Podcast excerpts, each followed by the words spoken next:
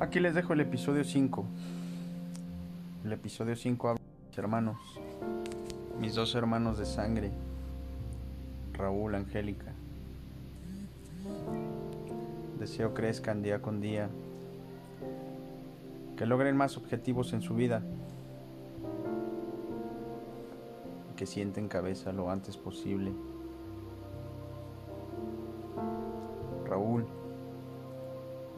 sé que la vida no te ha tratado tan fácil. No me impresiona.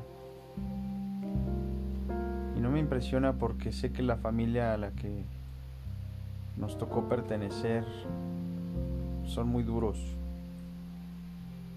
Tuvieron una infancia difícil así como la nuestra y quisieron transmitirnos lo que ellos vivieron. Gracias a Dios no lo lograron. Eres una persona exitosa. Te deseo la paz es excelente en compañía de tu familia.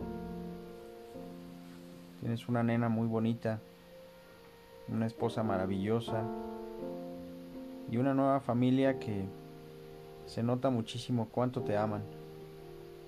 Yo también te quiero mucho, hermano. Échale todas las ganas del mundo. Ojalá y pronto sientes cabeza y, y no creas que todo el mundo te ataca. Pon los pies en el, en el suelo, plántalos firmes. Aprende a crecer conmigo. Aprende a crecer para que estemos más unidos, seamos fortalecidos.